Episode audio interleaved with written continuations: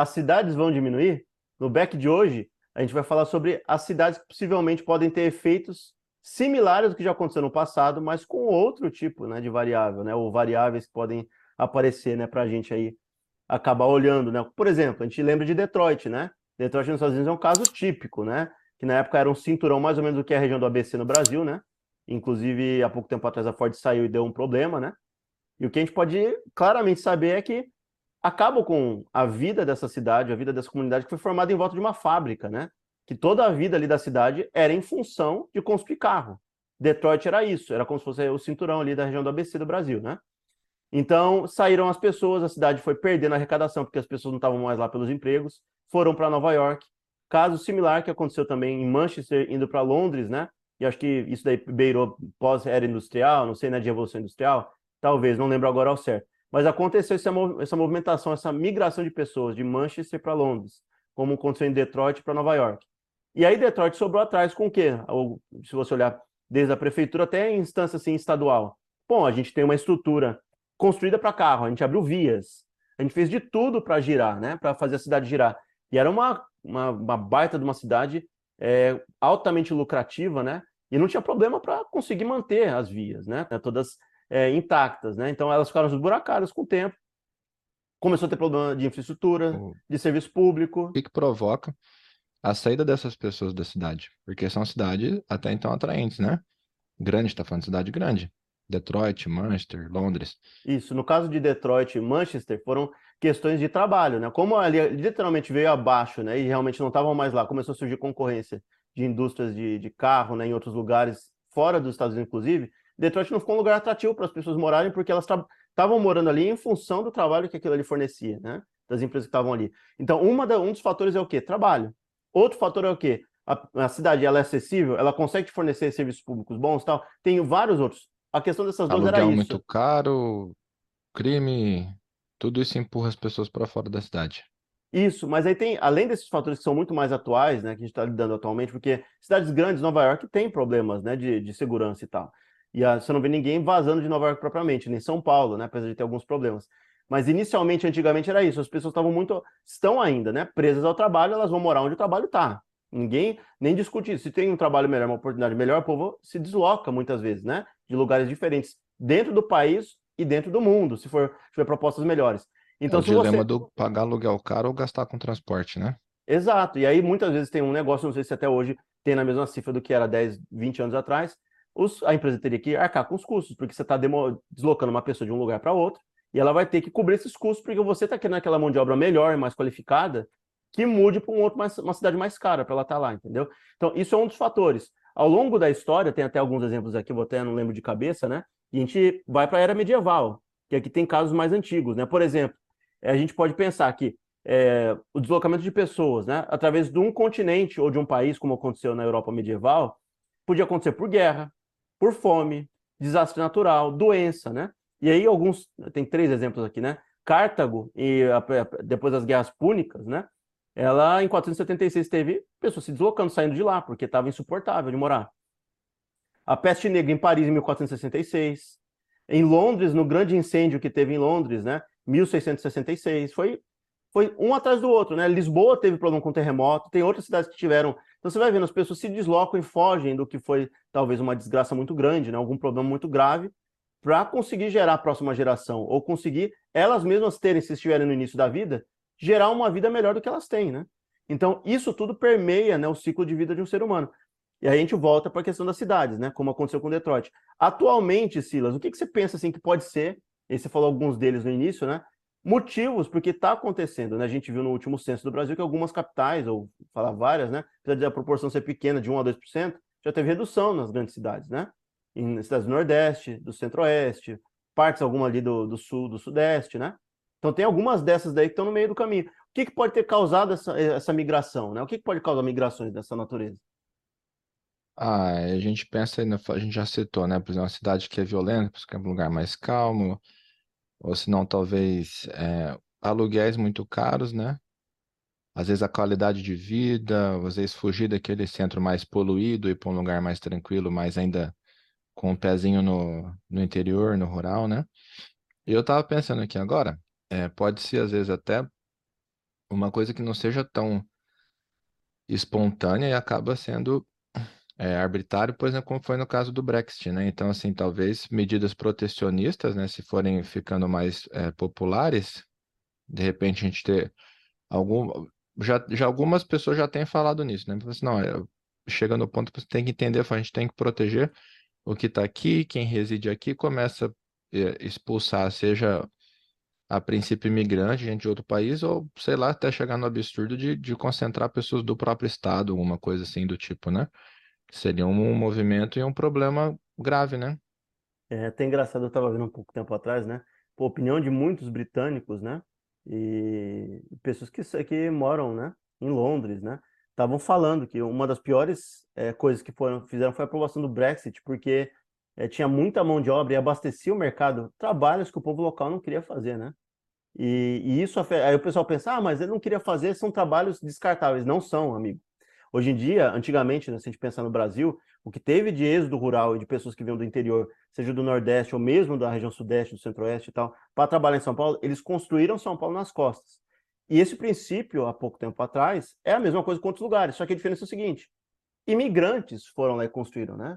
nas costas dos imigrantes o que estava acontecendo. Inclusive, tem casos assim de mão de obra que era descartado, os caras eram escravos e, eram, e morriam na construção da infraestrutura, como os chineses nos Estados Unidos, né? E até dentro da Europa. Negros, em... né? Exato. E aí o que, que acontece?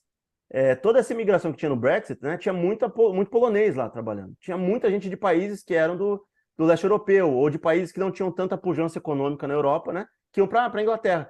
Eles foram impedidos, porque agora não está na União Europeia, né? não está na zona do euro. Se, então, se, se eles não podem entrar lá, eles teriam que ter passaporte. Tem que ter meios para conseguir trabalhar ali. Então, o Brexit causou um problema de, de logística, de você ter mão de obra básica para entregar, fazer entrega de coisas, né? Para fazer é o básico do básico, né? O trabalho braçal e tal. Que o, parte, parcialmente o Canadá fez muito bem, que é um modelo que eu acho que pode ser seguido, né? É você ter mão de obra para o que se precisa ali dentro da sociedade está faltando, ter uma mão de obra focada, o número de trabalhadores tal, tal, tal, para tal área, né? e você também contemplar isso, os imigrantes também que estão fugindo de guerra, mas uma coisa controlada, né? Porque o que, que acontece? Se todos os países não entrarem para ajudar esses países que estão precisando, né? É, em, em, zona de guerra e tal, começa a ir tudo para um país só, e isso vem com o sistema público abaixo, porque você tem um número de pessoas que estão contribuindo, está planejado, e aí tem muito mais gente ali entrando, e isso pode ter um desbalanço, aí você não consegue nem atender o povo local, nem os imigrantes estão chegando, né? E aí vem o sistema todo abaixo. A gente deu esse exemplo Até agora. se reestruturar, se organizar, fica um período de, de, de caos, né? Um período você está sendo gente boa. Se for muita gente a mais, e o problema ficar sistêmico, inclusive desgaste, como está acontecendo na Europa, entre culturas diferentes, né? Para você conseguir controlar a sociedade, ter uma, novamente, né, um, equilíbrio, né? Para conseguir tomar as, as medidas que são cabíveis, né? E não ter problemas maiores, isso pode virar um problema muito grande. Por isso que eu acho que essa iniciativa tinha que ser global. Tem que, assim, chegar na ONU, fazer um número de pessoas para cada país e disseminar as pessoas não deixar essa crise que está acontecendo humanitária, né? E cada um pegar de sua responsabilidade. Ninguém parte, pode né? ser, você não pode obrigar ninguém para lugar nenhum, né? Mas Exato. o pessoal tenta fazer isso a partir de incentivos, né? Esse dia apareceu para mim, não sei porquê, uma propaganda X aí na, nas plataformas, né? Você, você é enfermeiro, quer ir morar na Alemanha? Não, mas esse é outro nível, né, meu amigo? Não, eu, assim, eu já a próxima pergunta, né? Google, quanto tempo demora para se formar em enfermagem? Porque Ai, eles estão precisando lá, inclusive, assim, ó, arruma, ajuda a arrumar um lugar para ficar, paga, né, curso de alemão, paga não sei o que, paga não sei o que lá. É realmente exatamente o que está falando, né? Cidades aí de país, cidades precisando de gente, né? De material humano, de mão de obra. Mas aí você tá, como eu conheço o Silas, ele tá atrás das alemãs, né, cara? Aqui é uma alemãzinha para ele. Mas Ah, é, né? Antes alemã do que chucrute. é, você ali é uma mão de obra qualificada, né? E aí o que que acontece? Os países, e vamos ficar claro, a gente já falou sobre isso, né? Tangenciou isso. Tem um problema de é, brain drain, né? Falando do termo em inglês, né? Que é drenagem de cérebros, entre aspas, né? Que são pessoas que são formadas nos países em desenvolvimento, com, com capacidade, com centro de pesquisa, como aqui no Brasil acontece, e eles são drenados para países desenvolvidos e outros países. Então Tô tem essas pessoas que tiveram o cérebro drenado também, cara. Muito bom, Silas. Esse, essa drenagem de cérebro é outra. Mas essa drenagem de cérebro que a gente está falando é imigração desejada, né? Então elas procuram atrair por N formas. Inclusive, uma das alternativas que a gente Quando o cara é muito inteligente, né? É isso que você tá falando, o cara vai lá e puxa isso? Não é só muito inteligente. Por exemplo, o Brasil vai lá e investe dinheiro no centro de pesquisa na Unicamp. Vamos dar um exemplo. E aí a Unicamp forma esse cara, é, e, e, até hoje não tem uma obrigatoriedade desse cara ficar no Brasil depois que ele se formar. Mas ele chega pós-doutorado, tal, etc., no nível, desenvolve pesquisa aqui no Brasil, mas no nível acadêmico até a formação dele, terminou o nível acadêmico dele, nada está prendendo ele. Ele vai e é drenado para outra cidade ou para outro país. E começa a ficar interessante para outros países, né? Para desenvolver tecnologia, pesquisa, desenvolvimento, e to, né? E todo o custo público foi atrelado a quem? Ao país de origem. O país de origem teve gasto com aquele cara, custeou tudo. E aí depois, além de drenar o cérebro, drenou recurso. O país em desenvolvimento, né? Que não tem muito dinheiro disponível para sair descartando para todo lado, ele forma e os países desenvolvidos bonitão vão lá e levam embora e, e É, não tem nada aprendendo. custas dos nossos pagadores de impostos, né? Para usar um, um termo que eles adoram, né? Exatamente. E aí ninguém questiona isso, ninguém fala sobre isso, ninguém prende, né? Teria que prender esses caras pelo menos por um, dois, três anos para devolver de volta para a sociedade e, e fomentar desenvolvimento, né? E, e aí o que, que ele fala ali, bem claro? Para você conseguir evitar a diminuição de, de- de cidades, o que, que as cidades já fazem, já praticam? A gente vê aqui no Brasil mesmo, e é uma prática global. Reduz imposto para empresa grande, vai lá e fomenta melhores condições de habitação, é, mostra, entendeu? Vai lá e cria muita infraestrutura e mostra para todo mundo ali, ó, um bom lugar para se viver. Esse tipo de fomento para atrair as pessoas para dentro da cidade e não sair dali. O problema é o seguinte: se você não tiver uma economia muito diversificada e só tiver focado em um, a economia hoje é um fator central. E acontece, pode acontecer o que aconteceu com Detroit, né? Pode virar uma zona Uhum. de, de gente, sem- né? Não tem ninguém lá. E o que, que pode gerar isso em seguida? Saíram, saíram, saíram as pessoas, vamos supor que saiu um grupo grande de pessoas de, de uma determinada cidade, como aconteceu em Detroit. A arrecadação despenca do nada. Você está tendo que lidar com uma infraestrutura gigantesca, uma cidade que era, era uma, uma, uma metrópole, né? não vou nem falar megalópole. Era uma metrópole gigante, cheia de prédio e tal. Logo em seguida, que cai, ah, você começa a observar volta, poxa, tem um monte de infraestrutura que eu tenho que cuidar aqui. Não estou conseguindo manter as vias, não estou conseguindo manter o sistema público funcionando, não estou conseguindo aparar os parques, né, cuidar dos parques, não estou conseguindo fazer zoneamento urbano. As pessoas aqui que sobraram, que ficaram para trás, são as que não têm condição financeira de sair, de comprar outro imóvel. Então você acaba tendo que ficar com pessoas que estão, né, literalmente precisando do sistema social, porque elas precisam de saúde, né? Elas precisam de meios públicos, entretenimento, comida, tal, etc. E o governo descapitalizado, sem dinheiro, com pessoas que precisam da ajuda do governo. Porque elas estão numa, numa zona. Às vezes perde até meu supermercado, essas coisas mais básicas, assim, né? Pessoal, aqui não tá interessante, vou retirar meu investimento, vou levar para outro lugar, né? Exatamente. E aí, o que, o que que a gente pode pensar disso? É, a cidade entra em desespero, e aí que é um dos problemas piores, né, que pode acontecer com a cidade. O governante olha em volta e diz, putz, o que, que eu vou fazer para manter essa cidade inteira? Para ela não se esfacelar e não virar terra de ninguém. Eu vou subir imposto. Porque tem menos gente, eu preciso manter tudo que eu tenho aqui em volta. Eu não posso deixar a cidade cair aos pedaços. Então, eu vou aumentar o imposto para as pessoas que estão lá. O problema é o seguinte: quem é que sobrou para trás? Só gente pobre. Ou gente Gente que um- não tinha como se mexer, né? ele aumenta o imposto, inadimplência sobe, a cidade vem abaixo da mesma forma, começa a espalhar violência, criminalidade, não tem acesso a serviços públicos básicos, então saúde quase inexistente, as pessoas não têm condição de se manter. Então o custo da, da moradia também cai junto, mas cai tudo junto, a cidade inteira desvaloriza, né? E aí você se vê, né? E não é como a gente falou, né? No passado até vou colocar aqui em cima, nas cidades privadas, né? Não é no mesmo contexto, você está lidando num sistema público. Quando uma empresa vaza dali, junto com as pessoas e tal, e sobra uma terra de ninguém, como Detroit estava há pouco tempo atrás, né? Começa a inventar uns atrativos turísticos aí, né? Uns alienígenas que apareceu, uns chupacabra, né? Uns lobisomem. Tá falando, tá dando um jab em Varginha, hein? Quem é de Varginha aqui, ó? Vai na casa do Silas, leva o ET lá para conversar com ele.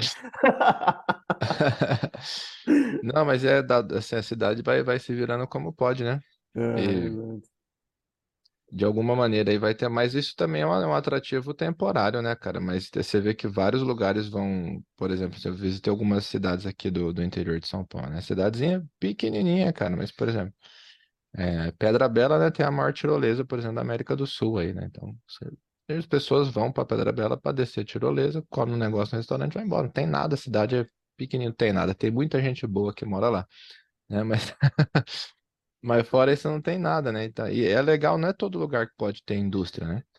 Aí fica, fica muito polarizado, né? Então, é, ah, não, aqui essa cidade só tem indústria, essa cidade só tem isso, só tem aquilo.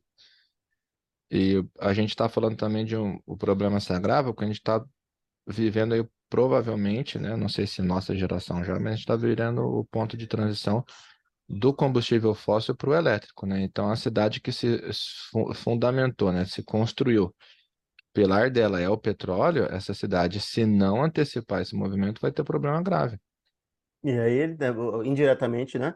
É, lembrando que Paulínia, né, que é a cidade do nosso amigo aí, ela hoje é uma cidade grande, ela se desenvolveu, e eu acredito, pelo que eu já vi de Paulínia, muitas outras áreas se desenvolveram aí, não só essa, né? Mas antigamente Paulínia era só a base da refinaria, né? Refinaria que ainda hoje, mas era praticamente que fez a cidade toda ser pujante do jeito que ela é, foi em cima da refinaria de petróleo, né? Que tem aí, né? E, e hoje Paulínia, e aí eu acho que talvez seja um exemplo interessante, porque hoje ela está envolta em várias cidades que são interessantes. Hoje eu não considero Paulínia uma cidade única, né? Porque ela está em volta de Campinas, é quase um Sumaré. bairro de Campinas, não é um bairro luxuoso de Campinas. Ex exato, e aí é uma outra questão que a gente pode que não foi nem levantado. É, cidade por cidade em si, a gente está pensando em cidade que não tem assim uma zona metropolitana muito grande. Ela está isolada e aí o pessoal vaza dali. Agora, se você tem um conglomerado, uma conurbação de municípios e com atrativos diferentes, aquela cidade acaba sendo englobada como parte de outras cidades ou do, da grande metrópole, né? Da grande região metropolitana que aí no caso é Campinas, né? E aí as pessoas que vão de Campinas vão mudar, mudar ali para Paulínia, mas é Campinas, é Sumaré, entendeu? É tudo ali, é tudo junto. Então, uma cidade acarreta na outra. Se uma cidade reduzir um pouco o IPTU, por exemplo, ela vai lá e atrai gente de outra cidade que está do lado, porque a condição de moradia é melhor. E em outras alternativas e variáveis. Então, se a gente pensar nisso que você falou, que é bem interessante em relação à parte do petróleo, a gente pode também pensar em contextos mais atuais. Né? Você falou ali, né? No caso ali do petróleo, a gente que está em volta. Cidades que são da beira da estrada, que sempre foram notórias por, por abastecimento, né? Ainda mais se não tiver, na mesma formação, não tiver tripulação, se for autônomo, né? Com caminhoneiro ou sem caminhoneiro. É diferente, porque caminhoneiro precisa comer, precisa ir para o banheiro e tal. É, sem, não tem, a, cida, a, cidade morre. A gente já falou isso no passado. A cidade vai vem abaixo, porque se, ela já não tinha nada. E ela se sustentava à base de caminhoneiro dentro da cidade, né? Tem o turismo também, né? Mas o fluxo majoritário é de pessoas que vivem do transporte, né? Exato. Você tem alguns trechos ali na Bandeirantes, ali, quilômetro 70, né? Tem aquele complexo ali, tem parque aquático, tem parque temático, é, tem um mini shopping lá, né? Que funciona bem, tem algumas lojas que atraem pessoas, né? Umas lojas bem diferentes, né? Então, pessoal, é tudo ali no, no município, se não me engano, de Itupeva, né? Então é pessoal, não sei se faz, é, se é só isso, se foi intencional ou não, mas é algumas cidades aí tentando é, sobreviver, né? Com certeza. E aí o que acontece? É, o que aconteceu com Detroit e cidades menores é isso. Eles devem ter reduzido muito. Na hora do, dos caras comprarem terreno ou alugarem, né? Deve ter pego um valor muito interessante para isso acontecer. Tive há pouco tempo atrás, que ficava em Sumaré, né? A Honda. A Honda ela se deslocou para perto de São Carlos, né? Uma cidade pequena perto de São Carlos. Por quê? Porque teve incentivo, né? incentiva tanto que vai ser uma diferença tão grande que eu vou mudar de lugar. E, e aí o que, que acontece? A gente pensa assim na escala, para a gente para o próximo ponto, e pensar no que pode ser as novas variantes para causar migração populacional, né? Tem várias delas. Essas cidades que a gente conhece, e essas que foram construídas, a gente fala de estádio, né? A gente está vendo uma penca de estádio no Brasil ser construído com moldes do século XXI. Mas o pessoal está esquecendo. A cidade em si como um todo, ela também está uh, eh, sofrendo transformação, mas não é, em todos os bairros. São bairros centrais, aqueles prédios espelhados, tal, etc. Se você vai para dentro dos bairros de interior, do interior de São Paulo, Campinas tem bairros assim, você vê a estética deles é casa dos anos 50, né, cara? Casa dos anos 80, muitas vezes. Você vê aquela estética de. Até gosto, porque eu sinto saudade da, dos meus né? avós. Não, da meus, dos nossos avós e tal. A gente ia para casa do vô e tal.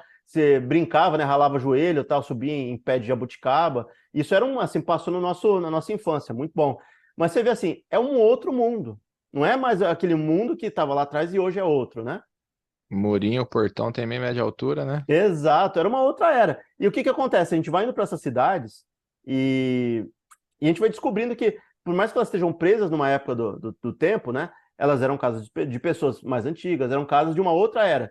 Essa cidade, do jeito que ela está hoje, se a gente pensar na escala mais macro, né? Ela não pode se sustentar se mantendo num tamanho tão grande.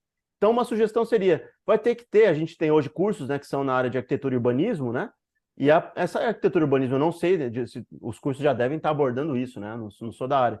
Mas replanejamento estrutural de uma cidade, né? Reurbanização ou desurbanização, né? Porque vai ter que acontecer que algumas cidades, elas vão naturalmente, ó, não tem como a gente controlar, a gente pode dar incentivo e tal, mas no momento o gasto que a gente está tendo com a cidade é o dobro do que está tendo de arrecadação.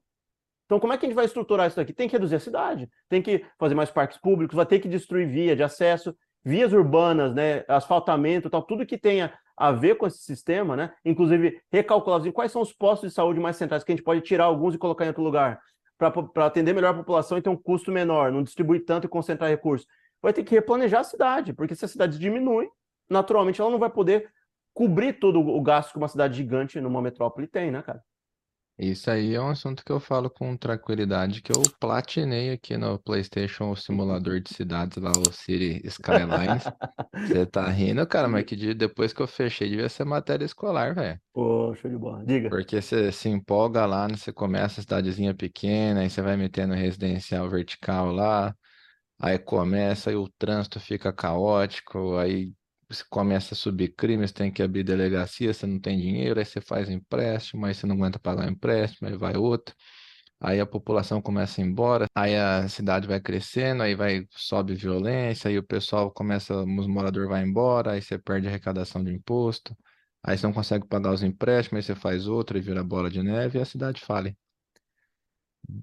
Tinha que ser matéria escolar, cara. Todo, toda criança e todo ser em formação tinha que jogar Cities Skyline, a propaganda. É um joguinho fantástico, velho. Simulador mesmo. Muito bom. De que era? Que era? De que ano que era esse jogo? Ele é de 2020, se eu não me engano. Sério? É novo assim? É um simulador de cidades. Fantástico. Eu, eu lembro que tinha um na época, eu jogava outros, né? Tinha Age of Empires Sim, e outros. Não, esse daí é outro. Mas eram outros jogos que se tinha, né? Era muito menos desenvolvido que tem hoje, né? E já se pensava isso, né? Problemas que cidades teriam. Mas acho que o ocular era anos 80 e 90, né? Ninguém pensava que aquela pujança econômica dos anos 80 e 90 fosse virar o que está virando agora, né? Que você tem cidades ali literalmente é, inabitáveis por gente comum, né? Tem como também tem o inverso, gente fugindo e aí a cidade ficando pobre e gente fugindo atualmente, como a gente já falou, porque fica tão insuportável o custo de vida na cidade, porque tem a mão de obra muito qualificada e o povo normal que trabalha ali não consegue entrar, como é o caso do Vale do Silício, né? Que é os trabalhadores, gente que mexe com bicicleta, gente que faz alimentação e tal, eles não conseguem se sustentar nenhum aluguel, nem comida e tal, dentro da cidade, porque é muito caro. Porque só tem gente ali da, que trabalha com programação e, e, e, e, correlatos, né? E aí, como é que você vai manter esse povo ali dentro? O povo começa a vazar da cidade. E aí o que, que acontece? A cidade fica fantasma e o aquecimento econômico, né? A vida da cidade acaba morrendo, ela vem abaixo. Cidades mais vazias. Aí é cíclico, né? Aí baixa o preço de tudo para atrair de novo, as pessoas voltam, aí sobe de novo, aí pá. É um sistema que super funciona, né? Abre aspas aí, diga-se de passagem, né? Pós-pandemia, o que estava acontecendo em São Francisco é, tem vários vídeos mostrando ali, é, é, roubos generalizados, porque as pessoas que tiveram não conseguiram sair de lá e eram moradores de rua, né, viraram também, é, não tinham o que comer, não tinham o que fazer. Então, começou a ter um roubo atrás do outro, estava insustentável em São Francisco. Os mercados, o mercado autônomo, a pessoa estava caminhando para o mercado autônomo da Amazon, os caras estavam entrando e catando comida e vazando, né? Literalmente Errado não tá, né? Não, é complicado. E, e aí, isso, isso que eu falo. Falta infraestrutura pública, né? Por isso que eu falo, Estado zero não vai rolar. Você precisa ter alguma coisa para segurar o povo, para eles não morrerem de fome. Se, se, se, chegar numa. Pode acontecer com qualquer um de nós, né? A gente não, não sabe o que é do futuro, né? E aí o que acontece? O cara não tem comida. Ele vai arranjar comida de qualquer jeito. A não ser é. que. Inclusive, se, se isso custar a vida dele, porque já está custando a vida dele. Ele sem comida, ele não vive. Então ele tem que pegar comida. É um ciclo que não tem assim. Se for preso, né, é, corre risco de ter uma vida mais digna do que tem fora, né? A gente já viu no Japão, é, pessoas mais velhas com aposentadoria baixa, se, uma, forçando a se prender por delitos médios, né? Para conseguir ir para prisão, para não ter que pagar aluguel, para não ter que pagar o custo de vida mais elevado e tal. Então, o negócio é cometer pontas, um crime né? bem hediondo, cara, que vai para segurança máxima, é mais tranquilo, o negócio assim, mais pouca gente, entendeu? Nossa, isso. Isso, com uma agulhinha ali, ó. Uma ah, agulhinha. Tem humor nessa declaração. Um humor bem pesado, né? Mas uma agulhinha ali esperando. Quanto tempo daria até o corredor da morte? É pesado isso daqui, dependendo do lugar, né? Desse, desse aspecto, né? Dessa cidade, de como acontece para os dois lados. Ou quando tem extrema pobreza, né? Como aconteceu em Detroit, como está acontecendo em São Francisco, que é o, entendeu? o ápice, né? A, a costa ali é, oeste dos Estados Unidos, ela é conhecida naturalmente por ser a região mais rica dos Estados Unidos, né? Então a gente falando numa época que é um lugar que é muito rico e muito pobre. Então a gente já conseguiu delinear um, um plano interessante aqui. É, não estamos falando de ter uma classe única, tudo igual. A gente não está falando isso, gente. O que a gente está falando é o seguinte: o melhor que se tem até os Estados Unidos, a melhor era que os Estados Unidos teve e outros países tiveram, é quando você tinha a maior parte da população vivendo em classe média. Quando a grana era disseminada e distribuída para toda a população ter acesso a ela ter desvia os padrões ali, ou ter condição das pessoas ficarem mais ricas, tranquilo. Agora, Estados o Unidos grosso. capitalista passou por eras que se taxava herança em 50%, que você limitava o número de metro quadrado que você podia ter de terra, né? Os Estados Unidos foi bem pesado na, na formação dele, justamente para não, não é, desenvolver um país desigual, né? Só que ao longo do caminho aí foram, foram perdendo a mão. E natural, e não é porque eles só perderam a mão. Se a gente pensar que hoje em dia o lobby político, né? Em alguns lugares é uma democracia travestida de oligarquia, né? Tem pessoas que vão lá, pegam dinheiro, injetam na política, vão mudando lei, mudando lei, aí vira um, um sistema formo, né? Meio que favorece quem tem mais grana, né? Não o voto. O voto começa a perder valor de fato, né? E não valor monetário, mas valor mesmo prático, né? O que é. vira valor prático é o dinheiro ali. Então, né? então donos de grandes conglomerados colam nos, nos, candidatos, injetam dinheiro na campanha, prende o cara, o cara não faz é, mudança. Os caras são intangíveis, povo, né? né? Praticamente, né? A gente já falou aqui em outras, outras pautas, né? Mudança climática e tal. Pode ser que você tenha áreas inundadas, né? Aí isso aí força outras para as pessoas procurarem outras cidades, né?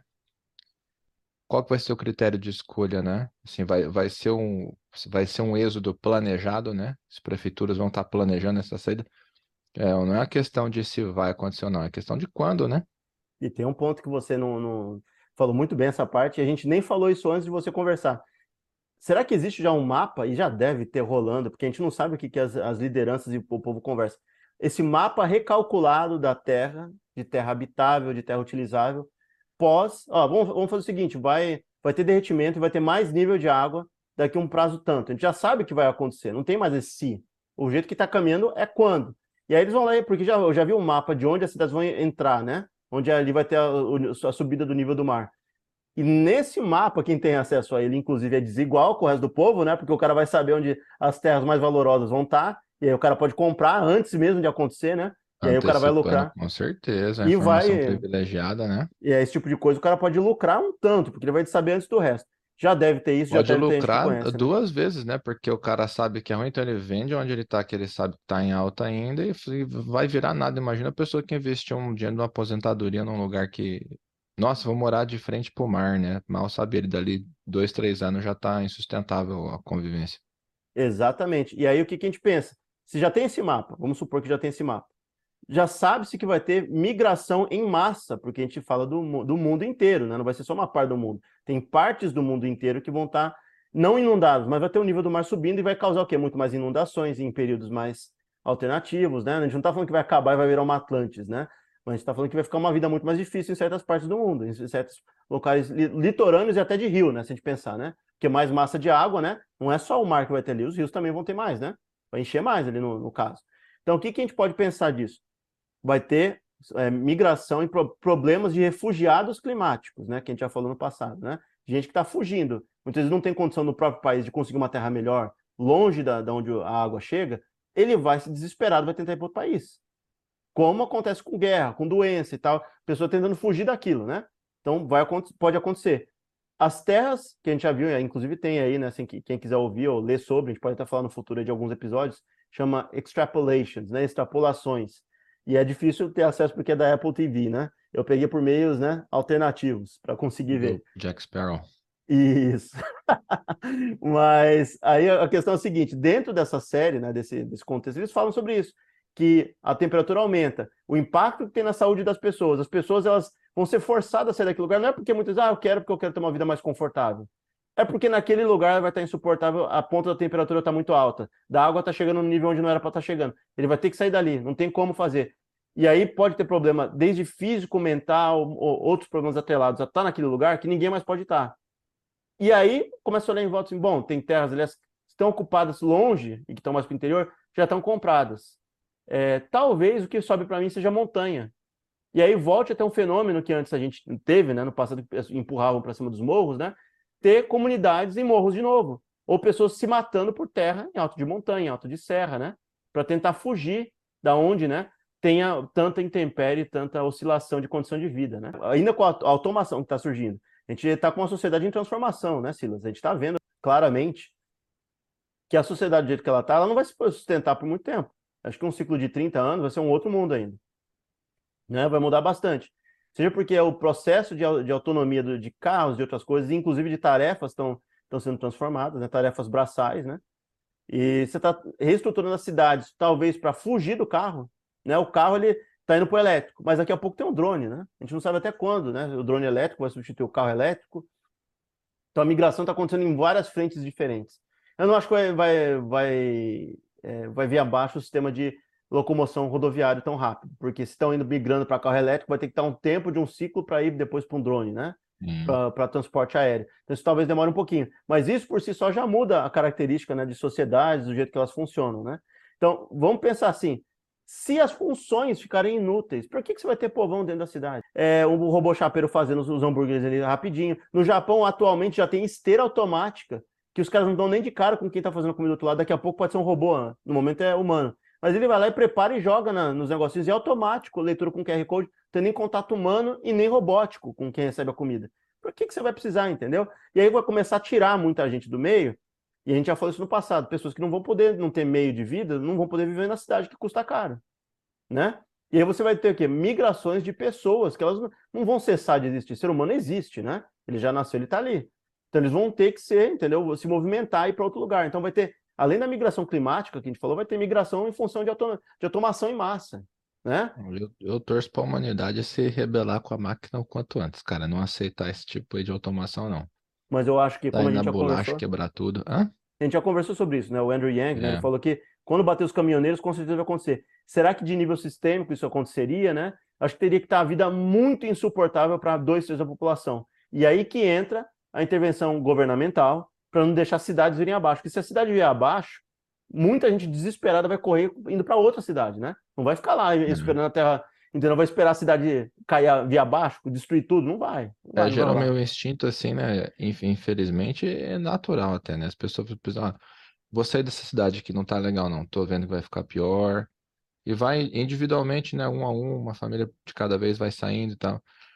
Você tem razão, teria que ser um problema muito grave, né? Pra galera se unir aí e tentar confrontar, né? Mas é inevitável, já, já tá tendo, né? que- Como você falou, né? Tem a. A gente já falou também as, as fábricas escuras, né? Que já funcionam 24 horas por dia, 7 dias por semana. E isso aí vai, vai mudar, é, mas eu acredito que seja cíclico, né? A a mudança das cidades não, não, não para, né? Tá o tempo, tempo todo mudando, né? Você comentou da, de cidades assim que era até ontem era mato, né? Do último censo, hoje já cresceu 60%, né? Esse é só um recorte do, do nosso dia a dia, né? Eu lembro quando foi comentado na, na graduação, né, que a China tinha estabelecido lá no- novos parâmetros, né? Nem lembro mais o nome. E cidade pequena para ela agora ela acho que era um milhão de habitantes, alguma coisa assim, era a cidade pequena da China, né? Então, e, e isso não é nem piada, cara. Isso é É verdade. matéria e geografia deles, né? Cidade pequena, 100 milhões, né? Então a gente vai, vai, vai, vai mudando, vai mudando, devagarzinho. A coisa vai acontecendo, como diz o professor. É, de vez em quando não acontece, de vez em quando dá ruim, né? Aliás, na maioria das vezes dá ruim, né? Exato. Eu achei legal que você falou de cidade assim, como a gente é insignificante, né? Tem uma cidade assim, a gente pensou agora, nossa, cidade pequena, na... Tá pouco tempo, eu estava lendo um artigo, 6 milhões da cidade pequena na, na China. Cidade assim, média na China, assim, passa dos 10. É uma São Paulo. Tá quase uma São É. Paulo o negócio. E cidades muito grandes aí tem muita gente, né? Tem umas que beiram 20, 30 milhões, né? No, no- na China. E, e isso que a gente tá vendo que tá virando a curva etária, né? O povo não tá tendo mais tanto filho e tal, tá... Mesmo até na China tá rolando isso, a China tá preocupada em função disso. Imagina quanta gente, se a China tá preocupada, nós vamos ter que estar muito mais preocupado, né? Quanta gente tem na China para fazer as coisas ainda, comparado aos demais, né? Inclusive o Japão. O Japão, inclusive, Mas a por gente esse- entra naquela, esse, como eu fa- perdão, né? Mas assim, é cíclico, né? A gente falou aqui já, né? A gente não tá falando de, às vezes alguém vê aqui a gente falando, fala, nossa, esses caras são loucos, né? Às vezes a gente não tá falando do que vai acontecer daqui 10 anos, às vezes nem do nosso tempo de vida, né? Geralmente, como você citou a palavra extrapolações, né? Gostei do, do termo. Então é pensar em loucura lá para frente mesmo. Então, assim, imagina também, a gente já falou, a quantidade de terra inóspita. Então, por exemplo, hoje um lugar que é quente hoje, né? Por exemplo, sei lá, faixa do Equador, né? Já não é gostoso de morar, né? Já é muito quente. Então vai ficar pior ainda. Mas a gente tem lugar que é temperado, né? Ou quase assim, é subtropical, ou um o clima é, ártico, né? Então, que é hoje inóspito pelo frio, que lá na frente vai ser gostoso, né? Então, a gente avalia isso em eras geológicas, né?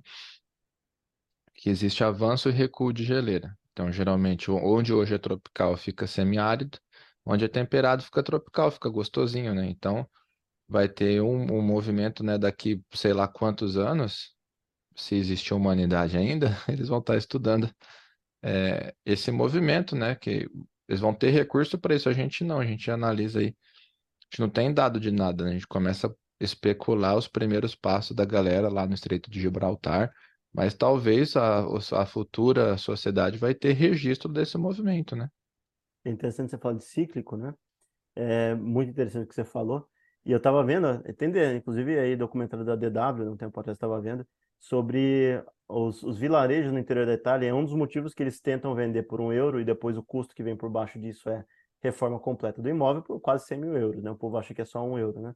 No Japão, realmente estava acontecendo isso, deles darem casa de graça no interior, porque a população está decaindo e ninguém quer morar no interior, eles precisam de gente dentro da cidade. Então estavam dando de graça, literalmente, no interior. Estava tendo um subsídio do governo de casas para o povo se é, deslocar e redistribuir pelo, pelo país, né? Tá falando de um país que é Olha pequeno, o sonho né? da casa própria aí, aí tem que ver outras coisas, consegue falar japonês, consegue né, ter um sustento, etc, outras coisas mais. Mas aí nesse documentário da, do interior da Itália, era uma senhora, não sei se ela estava partindo dos 70 anos, e um refugiado, cara, estava morando na, na, região. E ela vive assim, a cidade não existe, não tem prefeito, não tem ninguém. Era um vilarejo medieval antigo, tudo largado às traças. E ela e ele limpando as ruas pra, do, do, da erva daninha, né, que estava surgindo no meio, fica no alto da, da, da colina, né, de várias colinas que tem ali, né? E aí ela mora literalmente né, no meio do nada, ela produz tudo do chão que tem em volta, tem uma cabrinha, tem um negócio, um, um, um espacinho dela que ela vai lá e tira da terra, mas só sobrou ela e o cara. E aí, pra, porque o filho dela, não sei se é filho ou neto, né? Acabou indo embora para Milão e ele faz o, o, festival de cinema na cidade, que é uma cidade fantasma. Não existe mais. A gente fala de cíclico, né? Época medieval para época atual, para época futura, eu não acredito que uma cidade dessa vai voltar a ter uma galera de novo lá morando. Pensando em escala futura. Então, a humanidade é cíclica. Eu acho que a cidade como concreto e construção, ela não é. Pode ter cidade que vai sumir do mapa. Aquilo ali não vai mais existir, vai virar ruína, opa. entendeu? E aí o que acontece? O ser humano vai mudar de lugar, vai mudar a configuração e tal. Agora vai ter infraestrutura construída que vai ser ou tem que ser destruída para reduzir o tamanho da cidade, quando é uma cidade muito grande, uma metrópole, e se for um vilarejo pequeno, uma cidade muito pequena, vira, vai às traças e ninguém recupera mais, e fica lá do jeito que está. Vira, uhum. tipo, tipo se alguém largasse o ser humano vazasse da terra, tudo se recriasse de novo, né? Vai tomar conta, mata tudo, né? É, tipo, é, tem um. Eu não lembro o nome agora da, da cidade certinha, que é chamada de Atlântida das Areias, né? Que especulam que ela fica no, no deserto de Rubalcali, né? Esqueci o nome da cidade, mas era um entreposto comercial é, movimentadíssimo da época, né? É, foi objeto lá de estudo do Lawrence das Arábias. Então é, é que você tem toda a razão. Tem cidades aí que vira museu a céu aberto, né? Exatamente. E aí, se aparecer um louco no futuro, assim, putz, essa cidade não tá tão lascada, eu vou fazer um parque temático, vou fazer turismo, né? Turismo de, de época antiga. É, é, Pompeia hoje em dia, né? Vamos falar, Pompeia deve ter gente que mora em Pompeia. Mas é uma cidade brinca com isso aí, né? Passar em, em pontos assim, né? Eu não, não conheço de perto porque eu não joguei, né? Mas eles passam, né? Retratam a Vegas, né? Totalmente distópica e tal. The Last of Us tem algumas questões nessa, nesse sentido também. É muito louco, cara. Só não sei se vai dar certo, né? Se a gente pensa assim, ah, vai aumentar um pouquinho. Talvez a gente pegue, né? Quanto está custando a terra hoje na Patagônia? Quanto está custando hoje a terra em Monte Verde, hum. Campos do Jordão, Urubici, que é aqui da região? altiplanos, né, que tem por aí, né, no Brasil e tal. Vai ficando mais caro, amigo. Esse negócio vai ficando mais caro, vai indo mais para dentro, né? E daqui a pouco, ali da faixa de temperatura, né? Vai ter território ali que vai ficar, né? A gente já sabe, né, Silas? A gente já falou, né? De comprar um lote e rachar, né, cara? Comprar na serra. Né? Rachar. Comprar uma casinha no Nepal, cara, imagina que da hora, velho. É, até o Curachá, né, velho? Tá no certo. Nepal, nem a pau, hein? é, talvez aí se reconfigure, né? A ideia de cidade, né? Que a gente possa ter mais à frente aí. O plano era para ter um intermediário entre zona rural e zona urbana, é você ter um centro urbano com coisas que são essenciais, né, hospitais grandes, tal, etc. Num polo, e em volta dele, ter várias cidades de 30 a 50 mil habitantes em volta, estruturado, entendeu? Com muita vegetação e tal. Então as pessoas iam morar, a residência seria de uma forma, E os serviços essenciais seriam de outra forma, entendeu? Então você não ia ter um, um sei lá, uma movimentação constante para serviços essenciais públicos toda hora, entendeu? Você precisaria talvez ir para o médico, tá, alguma coisa ali, ou uma coisa mais central, você ia para o core né, no meio. Ia ser meio que como se fosse a gente pensando numa cidade espacial, né? Você ia ter um ponto e um monte de satélites, né, ou coisas perto ali em volta, como se fosse bolhas, né? Então teria bolhas comunitárias, pra, até para gerar o sentimento comunitário de novo, né? Esse pensamento não é, não é estranho, porque é, pessoas muito prévias, né, urbanistas anteriores, já pensaram nisso, né? Deve ter muito por aí, né? Mas é um exemplo interessante de a gente pensar de, de, de contexto, né? Do que a gente poderia transformar uhum. as cidades no que elas são hoje. Não precisa ser do jeito que elas são modeladas hoje, né? A cidade pode ser muito melhor do que ela é. Não precisa criar arranha-céu, né? De tantos tamanhos e tal. Ainda mais se a gente pensar que lá para 2100, que a gente não vai estar aqui, né? Se tiver uma redução populacional interessante, você não vai ter problema em, em, compartilhar espaço e talvez esteja equacionada a questão da alimentação, né? E vai ter áreas preservadas e tal, e você consegue criar, estruturar uma sociedade muito mais equilibrada com o meio, né? Sabe que é legal também, e falando em dinâmica de cidade, se a gente for para o lado da teoria do, do imaginário do, do Christopher Nolan, lá do, do Interstellar, né? Falou assim, a gente não precisa de engenheiro, a gente precisa de fazendeiro, né? Então a gente pode ter um êxodo rural, é, ou na verdade êxodo urbano, né? Então, pessoal, aqui indústria, caramba, serviço, a gente precisa de comida. E vai, começa a abrir, muda a lógica lá, do toda a separação de fronteira agrícola. Não, a gente precisa, plantio precisa plantar comida, vai ser todo mundo, quanto mais fazendeiro tiver, melhor. Aí muda completamente de, a, a, a dinâmica de cidades, né? Seria interessante a gente pensar, por exemplo, é, isso já vem acontecendo desde a. Não, vamos, vamos esperar um pouquinho, né? Acontece, quando a Revolução Industrial, as pessoas eram centrais para fazer as máquinas funcionarem. Então tinha muito trabalho insalubre e tal. Depois de uma certa época, acho que depois dos anos 80 e 90, começou a ter muito trabalho de escritório. E vamos ser honestos, qualquer um que já foi no escritório, tem pessoas ali que são completamente prescindíveis, né? Completamente trocável. Se eu colocasse um cone no lugar, o negócio ia rolar da mesma forma. Então a gente criou uma geração, de, em algumas instâncias, de trabalhos meio aspones, né? Que até era uma forma do capitalismo cobrir, né? Cobrir para não deixar o sistema via abaixo, tinha que ter gente ganhando dinheiro. Então tem pessoas que, no geral, não são essenciais para aquele contexto, ela não toma as decisões reais muito em cima, né? Ou tem tanto chefe em cima de um cara que está fazendo né, o trabalho de fato, um em cima do outro, tanta hierarquia uma atrás da outra, que é para englobar e encher de gente e ter uma, um plano né, de carreira dentro de uma empresa grande. Que chega a um ponto que você fica pensando, ué, mas o que, que é necessário o que, que não é necessário nessa sociedade, né? O que, que a gente poderia colocar e, e virar um, um, trabalho que seja uma conexão com a terra melhor? Trabalhar como um fazendeiro, mas fazer assim pequenas produções em, em comunidades menores, né? E você criar um, um ambiente de fomento interessante para gerar ambiente comunitário de troca, né? Como era antigamente, né? Entre pessoas que faziam certos produtos, né? Ou faziam certos serviços e tal, e tinha uma convivência, uma coexistência, né? Um sentido comunitário, né? E o, o essencial disso você colocar dar na mão da automação, né? Você entregar para a automação fazer o que é, para não deixar a sociedade vir abaixo, e você colocar pessoas a fazerem de fato coisas que reconectam o ser humano, né? Entre si com a Terra, né? Coisas assim, não é imprescindível. É, e, e viraria assim, daria para colocar na mão de uma máquina fazer, claro, né? O grosso da, da, da tarefa, né? Mas fomentar essas microtransações em volta em sociedades menores, né?